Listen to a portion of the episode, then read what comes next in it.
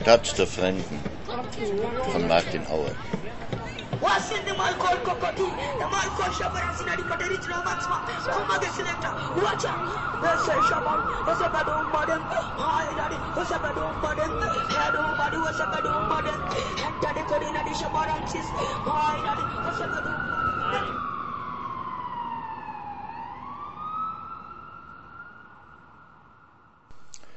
Zum Sundowner kommt Lisa zu den Storchs.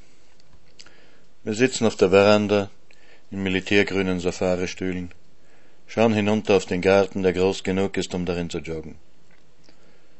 Unten am Bach darf sich Peter, der Gärtner, etwas Mais anpflanzen. In der Villa, die dem Haus der Storchs gegenüber liegt, auf der anderen Seite der Straße, beginnt wieder das Singen.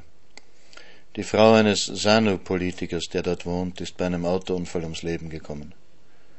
Die ganze Woche schon wird zu ihren Ehren jeden Abend gesungen und getrommelt. Täglich bringen Autos und Kleinbusse neue Gäste an. Lisa wohnt gleich nebenan bei Krafts. Gastlich ist man hier. Am Platz herrscht kein Mangel. Krafts haben drei Gästezimmer, jedes mit eigenem Bad. Sie würden uns übrigens gern zum thailändisch Essen ins Ungerhaus einladen.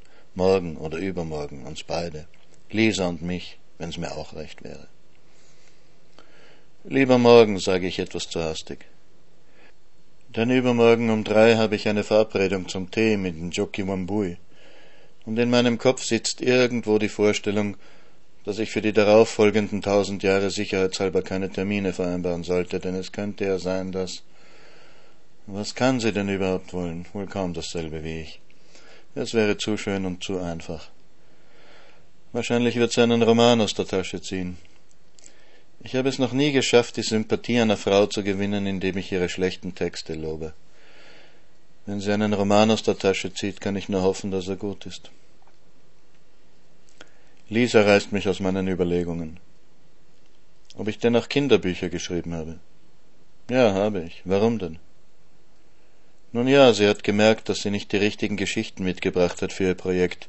Die sie hat, sind zu brav, viel zu harmlos. Die meisten der Kinder, mit denen sie arbeitet, kommen aus den Slums. Die haben ganz andere Probleme. Ich hole zwei Bände aus dem Bücherkoffer in meinem Zimmer und bringe sie ihr hinaus auf die Terrasse. Einer heißt, warum der Hase lange Ohren hat. Warum der Hase lange Ohren hat, ist leicht erklärt. Der Hasenpapa zieht sie ihm immer lang. Das andere handelt von einem Jungen auf einem fernen Planeten, der im Krieg beide Eltern verliert und nun niemand Lebendiges mehr um sich haben will. Nur Maschinen und Roboter. Die muss man nicht lieb haben und niemand kann sie erschießen. Kannst du die auch auf Englisch erzählen? Die von dem blauen Jungen ist übersetzt worden, die andere ist kurz, die kann ich leicht selber übersetzen. Bis morgen? Warum nicht? Das dauert bloß eine halbe Stunde, schätze ich. Ich könnte auch mitkommen und die Geschichten selber vorlesen, wenn ich Zeit hätte, meint sie. Die Kinder würden sich sicher freuen. Und überhaupt hat Lisa ein Problem. Sie hat nie richtig Englisch gelernt, in der Schule hatte sie Italienisch als Fremdsprache. Und das Englisch der Afrikaner würde sie schon gar nicht verstehen. Die können nicht einmal R und L unterscheiden, sagt Serafine, die Zwölfjährige. Ich kenne einen Jungen, der heißt Lawrence, aber er sagt Rawlins. Und ich weiß bis heute nicht, ob es auf Englisch with oder with heißt, sagt Lisa. Am nächsten Vormittag hätte ich eigentlich frei gehabt.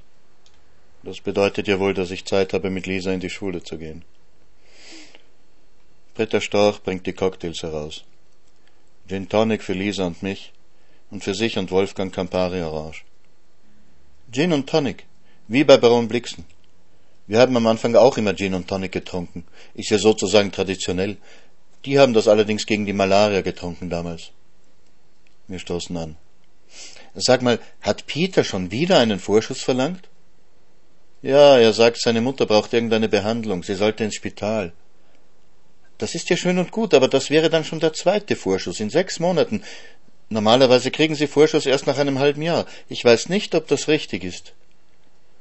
Ach, wenn die Mutter krank ist? Ja, irgendwas ist es immer. Und wenn man ihnen zu viel gibt, dann glauben sie, das geht immer so weiter. Das ist das Problem. Du weißt ja, was Hannes passiert ist. Ich frage nach, was Hannes passiert ist. Der hat seinem Mascari einen Vierteljahreslohnvorschuss gegeben und der ist dann abgehauen. Man weiß eben nie, wie man es richtig machen soll, meint Wolfgang. Es ist ja nicht viel, was wir ihnen bezahlen, aber wenn wir sie nicht beschäftigen würden, hätten sie überhaupt nichts.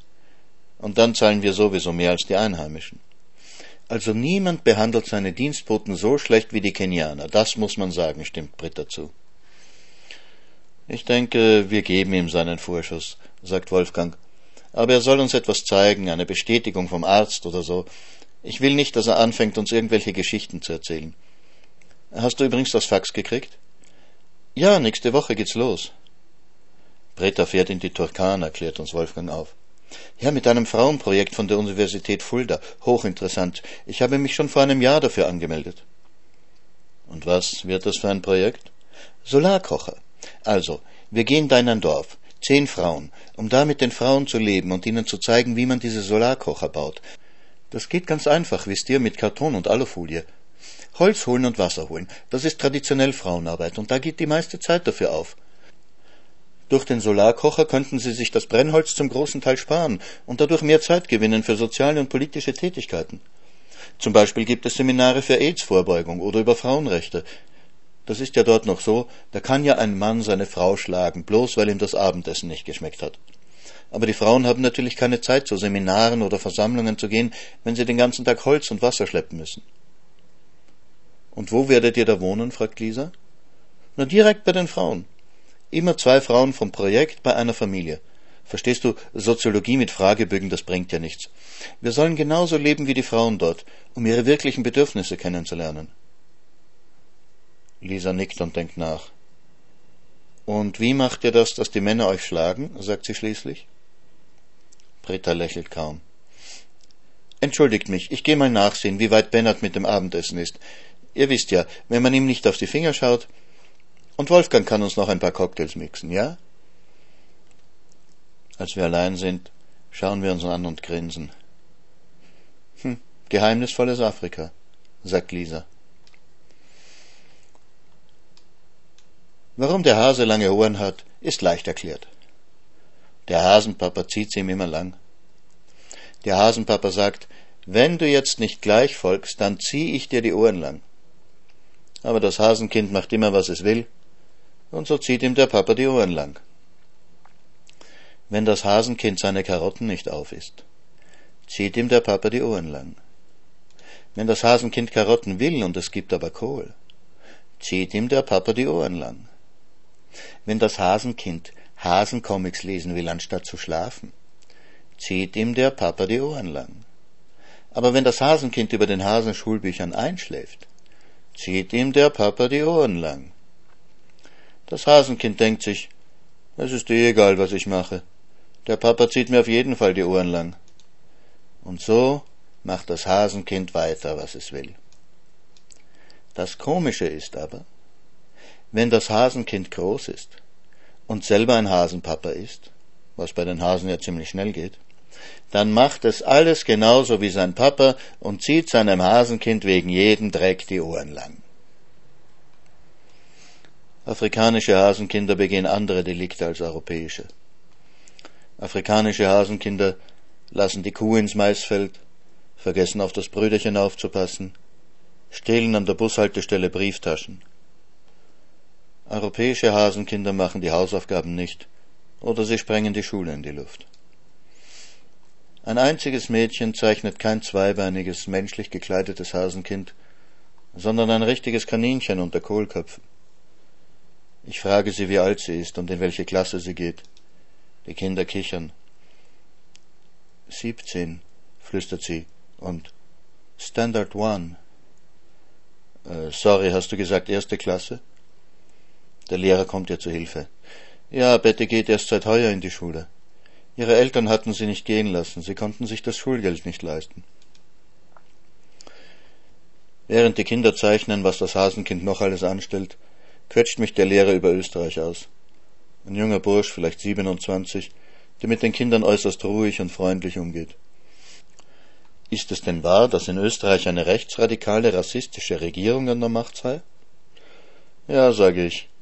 Es ist eine Schande, aber es ist wahr. Wie denn das möglich sei? Hätten wir denn ein Rassenproblem in Österreich? Ich versuche zu erklären. Erstens betone ich, hätte nur eine Minderheit der Österreicher die Unsäglichen gewählt. Bloß 27 Prozent. Sie konnten nur in die Regierung kommen, weil die Konservativen es leid waren, seit 16 Jahren in der Koalition mit den Sozialdemokraten die zweite Geige zu spielen. Und die Unsäglichen ihnen angeboten hatten, sie dürften den Kanzler stellen, obwohl sie ein paar Stimmen weniger hatten. Aber warum würden denen überhaupt so viele ihre Stimme geben? Österreich war noch in den 60er Jahren eines der ärmsten Länder Europas. Nun ist es eines der reichsten. Aber der neue Wohlstand ist sehr ungleichmäßig verteilt. Für viele ist das Leben unsicherer als früher. Immer öfter verlieren Menschen ihren Job, ganze Berufszweige sind verschwunden, ganz andere Fähigkeiten sind gefragt. Und die zu kurz gekommenen fragen sich, warum nicht wir? Und dann sieht man diese vielen fremden Gesichter. Die Stadt sieht fremd aus, auch wenn die große Moschee ganz weit draußen am Stadtrand steht. Und wenn dann einer kommt und sagt, schaut, die sind schuld, die Türken nehmen uns unsere Arbeitsplätze weg, die Polen stehlen uns unsere Autos, die Rumänen brechen in unsere Banken ein, die Nigerianer vergiften unsere Kinder mit Drogen, dann glaubt man ihm eben. Ich weiß nicht, ob Mr. Kahachi mit meiner Erklärung zufrieden ist. Ich bin es nicht. Ein Schüler kommt gelaufen und flüstert Mr. Kahachi etwas auf Kiswahili zu. Der Direktor lässt uns zu sich bitten, erklärt Mr. Kahachi. Wir gehen über den kahlen, betonierten Schulhof.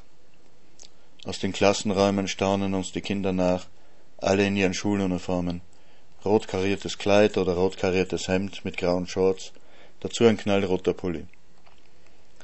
Sie schauen stumm, nur die Stimmen der Lehrer sind zu hören. Kenianische Schüler sind erschreckend diszipliniert. An den stinkenden Klos vorbei führt uns Mr. Kahachi in einen düsteren Raum, in dem verwitterte Poster über die richtige Lagerung von Mais informieren und daran erinnern, dass AIDS eine Bedrohung ist, über die wir reden sollten. Mr. Kahachi rückt zwei Stühle an einen wackeligen Tisch, von denen einer nur sicher steht, wenn er seitlich an der Wand noch eine zusätzliche Stütze findet. Dann geht er den Direktor holen. Alle Lehrer an dieser Schule sind jung, schlank und adrett. Nur Mr. Maurer ist über vierzig und erlaubt sich einen Bauch und ein ungebügeltes Jackett. Er begrüßt uns formell und feierlich, obwohl Lisa ja schon seit einer Woche hier arbeitet. Ich muss mich ins Gästebuch eintragen. Es ist nüchtern formularmäßig in Rubriken unterteilt, Datum, Name, Adresse, Zweck des Besuchs. Kein Platz für improvisierte, scherzhafte Verse.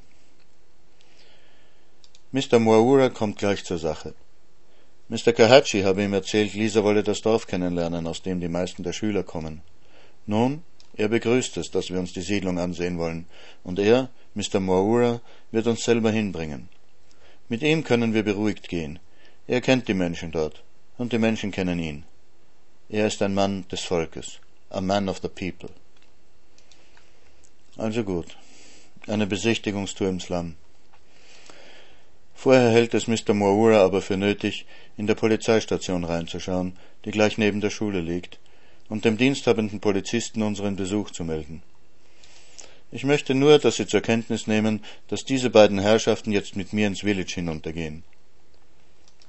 Wir schütteln dem Police Officer, den keine Uniform als solchen kenntlich macht, die Hand.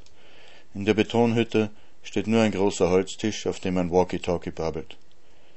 Irgendein Buch liegt auch da, in das vermutlich dienstliche Vorkommnisse eingetragen werden. In der Ecke liegt ein langer Schlagstock. Und das Bildnis des Präsidenten hängt an der kahlen Betonwand.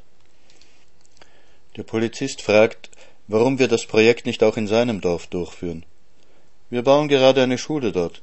Die Wände sind schon so hoch und hebt die Hand etwas höher als seine Stuhlnähne. Wir marschieren die Straße entlang, immer noch zwischen Gärten und Villen. Herr Mahura fragt uns nach unserem Land aus, wie denn das Klima sei. Ja, sage ich, im Sommer kann es sogar noch heißer werden, als es hier heute ist. Aber im Winter gibt es Schnee und Eis.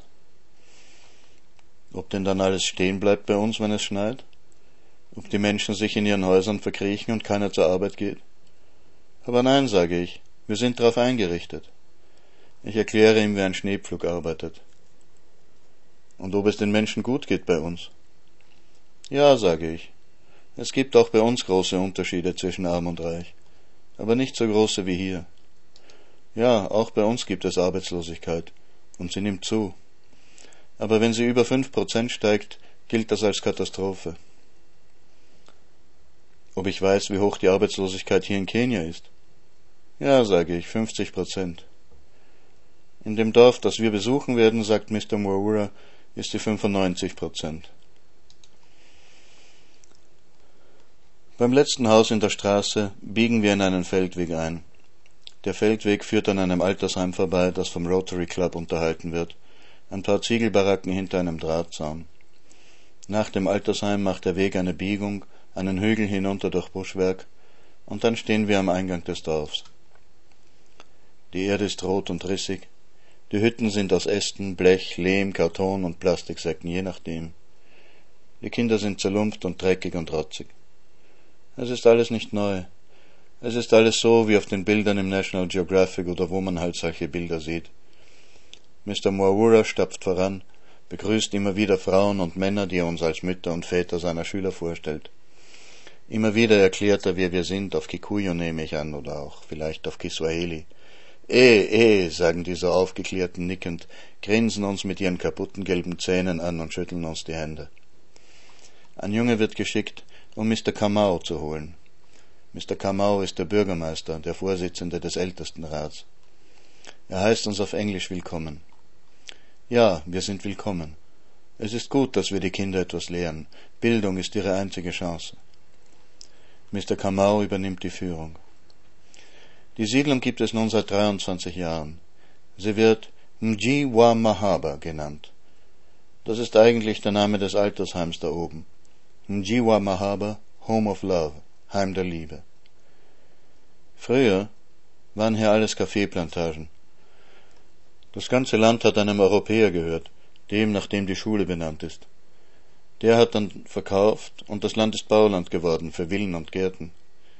Die Kaffeearbeiter haben ihre Jobs verloren und ihre Wohnungen auf den Plantagen. Schließlich hat man ihnen erlaubt, auf diesem Stück Land zu siedeln, als Übergangslösung. Das war vor zwei Jahrzehnten aber auch nach so langer Zeit weiß man nicht, wann jemand auftaucht mit einem Papier, das besagt, dass das Land schon seit 50 Jahren ihm gehört. Grundbucheinträge in Kenia sind mit einer besonderen Tinte geschrieben. Am Fluss unten waschen Frauenwäsche in dem lehmigen, trüben Wasser. Manche Familien holen hier auch das Trinkwasser, am Morgen, wenn es noch sauber ist. Doch, doch, es gibt auch einen Wasserhahn in der Siedlung, aber da kostet das Wasser zwei Schilling pro Jerrycan. Wie viel da hineingeht in so einen Kanister? Zwölf Liter so circa. Neben den wäschewaschenden Frauen spielen Kinder. Eins legt sich gerade auf den Bauch, hängt den Mund ins Wasser und tränkt. Wir steigen wieder den Hang hinauf zwischen den eng aneinander gedrückten Hütten. Auf einem mit Stacheldraht abgezäunten Gärtchen von einem Quadratmeter Fläche ein paar dürre Bohnenstauden. Magere Ziegen kreuzen gelegentlich unseren Weg, vor einem Fensterchen liegen ein paar Mangos zum Verkauf, vor einem anderen eine Handvoll Tomaten. An einem Zaun lehnt ein junger Bursch mit Rasterlocken unter der riesigen Haube. Durch die Augenschlitze schaut er herüber zu uns aus jener anderen Welt, in der er gerade schwebt. Was immer wir da wollen mögen mit unseren Kameras und unserem Sonnenbrand, es kann nur Scheiße sein. Wieder auf der Höhe des Abhangs angelangt, zeigt uns Mr. Kamau einen Wellplastikschuppen mit einem Vorplatz aus roter Erde, die Nursery School. Die Kinder drin brüllen etwas im Chor. Als wir eintreten, hört das Gebrüll auf. In dem Halbdunkel sehen wir zuerst nur weit aufgerissene Augen, wie im Zeichentrickfilm. Beatrice, die Lehrerin, wird uns vorgestellt, ein dünnes Mädchen mit riesiger Brille. Lisa erzählt ihr, was sie oben an Mr. Moauras Schule macht. Beatrice bekommt sehnsüchtige Augen. Ach, wir haben hier nicht einmal Papier zum Schreiben, vom Malen gar nicht die Rede. Es wäre so schön, wenn Lisa auch hier an die Nursery School kommen könnte. Wir sehen uns um. An der Wand ein Fries von Papptellern, auf jedem Teller mit Buntstift ein Buchstabe gemalt, das ABC. Aus Kartoffelsäcken gebastelte Schautafeln, die Umrisse des Staates Kenia, die Landesflagge, eine Frucht, ein Brot, ein Haus. Ja, das hat Beatrice selbst gemacht. Sie haben ja nichts hier. Lisa sagt zu, in der nächsten Woche mit Papier und Farben zu kommen. Beatrice schüttelt uns tausendmal die Hände, und wir müssen sie unbedingt auch zu Hause besuchen kommen. Dann dürfen wir noch eine Weile dem Unterricht beiwohnen. Beatrice malt ein Haus an die schwarze Tafel und schreibt dazu Haus. Dann zeigt sie mit dem Stock aufs Haar und ruft H, und die Kinder antworten brüllend. H, O, O, U, U, S, S, I, I, Haus, Haus, Haus, Haus, Haus, Haus. Auf dem Heimweg, wir haben uns von Mr. Kamau und Mr. Moura längst verabschiedet und spazieren zwischen den hübschen Gärten, den sauberen Häuschen zum Haus der Storchs, nimmt Lisa meine Hand. Dass Leute so leben müssen. Wir gehen eine Weile, dann merke ich, dass sie weint. Ich drücke ihre Hand. Da bleibt sie stehen und fällt mir um den Hals. Ich halte sie fest. Ich glaube, wir haben noch gar nichts gesehen. Du hast auch fast geweint, ich hab's gemerkt. Ja, scheiße, und wem hilft das? Sie küsst mich, ich küsse sie. In dieser Nacht will Lisa nicht allein sein. Ich auch nicht. Nach dem Dinner mit Kraft kommt sie zu mir ins Storchsche Gästezimmer. Unsere Körper fühlen sich gleich zu Hause miteinander. Nur in meinem Kopf will es wieder einmal nicht zu denken aufhören. Ist da nicht irgendetwas Unmoralisches dran, wie uns das Entsetzen über das Elend einander in die Arme getrieben hat? Oder ist das Entsetzen über das Elend überhaupt nur die Verbrämung für ein ganz normales Reisetechtelmechtel? Darf man angesichts solchen Elends überhaupt das Glück und die Liebe suchen? Und bin ich nicht in Joki Wambui untreu geworden, noch bevor? Ja, bevor was? Und stehen nicht solche Gedanken einem 15-Jährigen besser an als mir? Lisas Körper ist reif und warm. Für kurze Zeit gelingt es mir darin zu versinken und mich zu vergessen. Danach halten wir uns lange. Schließlich fragt sie leise und heiser, Hast du dir auch so komische Gedanken gemacht? Ja, sage ich. Ich habe mir auch so komische Gedanken gemacht.